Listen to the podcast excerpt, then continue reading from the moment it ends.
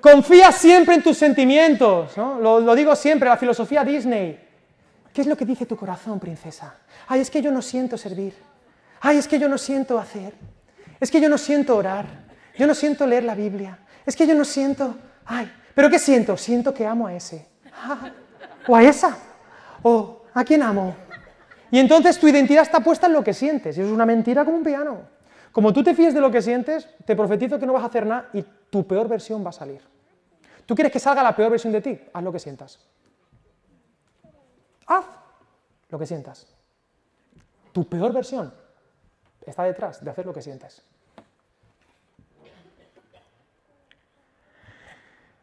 Encima, bueno, engaños del corazón y perverso, ¿quién lo conocerá? Necesitamos terapia, ¿eh?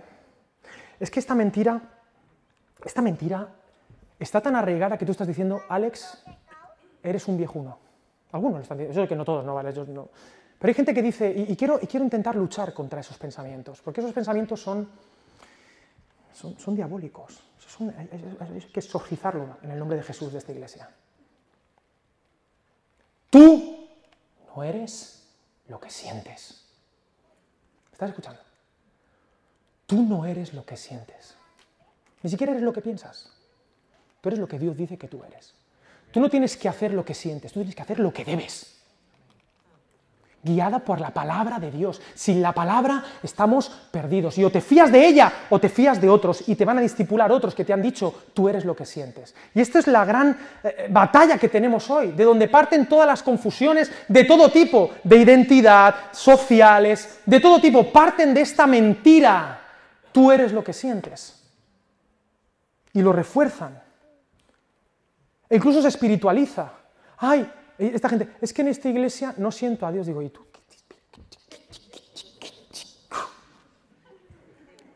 ¿Qué no sientes a Dios? ¿Quién te ha dicho que esto se trata de sentir a Dios? ¿Lo sentirás o no lo sentirás? Tú imagínate que yo, el día que yo estoy así con Geraldina medias, que, siento, digo, y perdonadme, ¿eh? que siento, digo, es que no la tiro porque es un primero y sobrevive. Encima la tendría que cuidar. Y encima la cárcel. Imagínate ese día. Yo no sé lo que siento. ¿Me entendéis o no? ¿Me entendéis o no? Ay, ¿qué? Y hay gente, ay, Alex, cuidado con eso. ¿Y qué, Alex, cuidado con eso? ¿Quién no ha querido alguna vez? Pues claro. Está bien, tanto políticamente correcto, che.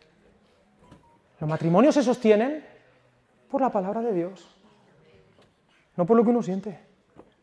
Los matrimonios se sostienen cuando dos personas se dicen sí a pesar de lo que sienten cada día.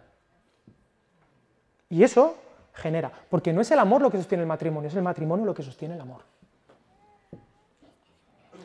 Porque si tú estás casado por lo que sientes, te profetizo que te vas a separar. Seguro.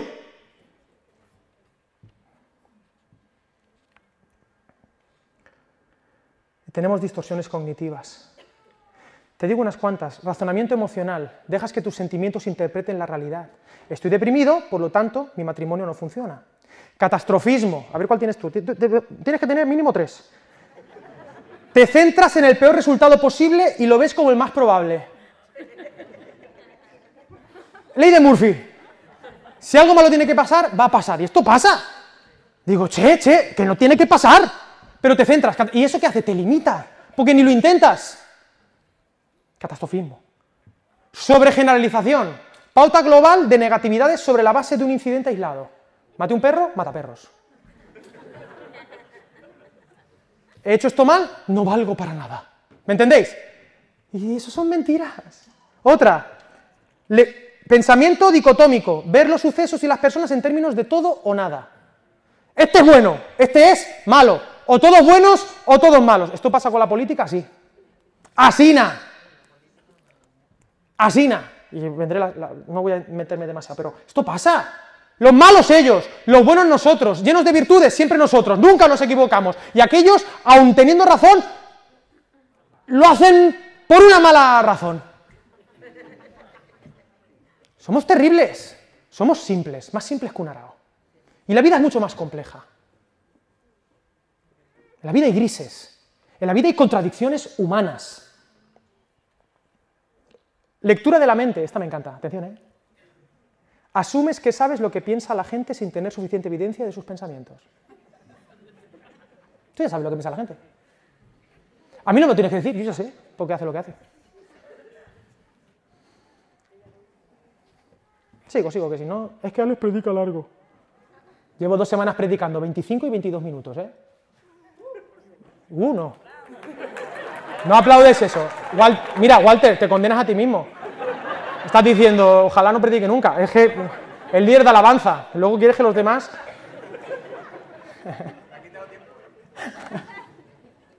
es verdad.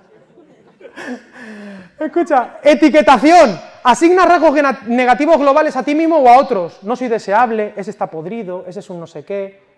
Etiquetación. Filtrado negativo, te centras en las cosas negativas y apenas en las positivas. Descalificación de lo positivo, eso es lo que se supone que tiene que hacer. Cuando hace algo bien, es que eso es lo que tenía que hacer. ¿No? Es que somos tremendos, che. Culpabilizando a otra persona como la fuente de sentimientos negativos. Yo me siento así, pero la culpa que la tiene. Yo me siento así, pero ¿quién tiene la culpa? El otro, claro, siempre el otro. Porque hoy en día, he hablado de la culpa, pero hay veces que el otro polo también es negativo. Hoy en día, la generación de los 37 para abajo ya no cree en la culpa, a menos que haga daño a otra persona. Y ni siquiera así. Yo soy rebelde porque el mundo me ha hecho así, porque nadie me ha tratado con amor, porque nadie me ha querido nunca oír. Si alguien hace algo mal, no es su culpa. Es porque lo han educado mal, es porque es pobre, o es porque es rico, y valoramos a la gente desde una política identitaria y no desde la asunción de la responsabilidad. Esto es terrible. Y la culpa, tan malo es decir yo tengo la culpa de todo como decir yo no tengo culpa de nada. Y cuidado con el mensaje, porque la iglesia no está simplemente para, para, ayudar a la gente buena, y que pobrecitos, que son fruto del sistema. No son fruto del sistema. El problema de este mundo no es la desigualdad, el problema de este mundo es el pecado de cada uno de los individuos, del más pobre al más rico, de todos los hombres y de todas las mujeres. Es el pecado. Y eso nos hace responsables. Dios nos quita la culpa y nos perdona. Pero en esta iglesia somos todos responsables, perdonados. ¿Tiene sentido lo que quiero decir? Y el victimismo no da a lugar en el cristianismo. No hay víctimas en el cristianismo. Como mucho hay mártires, pero no víctimas. Hazte cargo de tu vida. Y podría hablar, este tema me, calienta la lengua, no se habéis dado cuenta. ¿eh? En el siglo I es igual. Venga. No pasa nada, papá, que me he cortado. Es que en el siglo I, papi, te voy a contar a tú. En el siglo I, enfermos había un montón. Pobres, todos. Toda la gente del siglo I era más pobre que tú y que yo, incluido el César. Y Jesús vino a acabar con el pecado. Jesús vino a compartir la palabra de Dios. En el siglo I, el Estado gobernaba todo y cobraba unos impuestos hasta aquí. Jesús vino a por los pecadores. Ese es su proyecto político. Jesús vino a sanar a los enfermos, porque sabe que todos los reinos caen, menos el reino de Dios, que no es comida ni bebida, es justicia, es paz y gozo en el Espíritu Santo y haremos el bien como consecuencia de la restauración del pecado y de la transformación. No haremos el bien porque somos buenos y ellos malos. Haremos el bien porque somos malos, pero Dios nos ama. Dios me ama. Porque yo no soy pecador porque peco, peco porque soy pecador. Y aunque dejara de pecar, seguiré siendo pecador. Pero Dios bendito, soy perdonado también. Y eso me lleva a traer el reino de Dios. Pero no porque crea que eso va a cambiar el mundo. Lo único que va a cambiar el mundo es la palabra de Dios. Y por eso frente a haz lo que sientas o estar identificado con lo que sientes, te animo a que te empapes de la palabra de Dios. Y quiero deciros algo a los de... No sé por qué estoy, me he puesto ahí un poco neonazi menor de 37 años. Escúchame bien, y ahora voy a por los de 38 para arriba. tú quieres servir a Dios sirviendo a los demás, pero no te empapas de la palabra de Dios, tienes los días contados. Si tú no vives una relación apasionada con la Biblia que se está poniendo en juego y en entredicho, tienes los días contados, por muy bien que hagas las cosas, por muy buen corazón que tú creas que tengas, tú no tienes buen corazón. La Biblia dice que tu corazón es perverso y que haces el bien por tu propio egoísmo.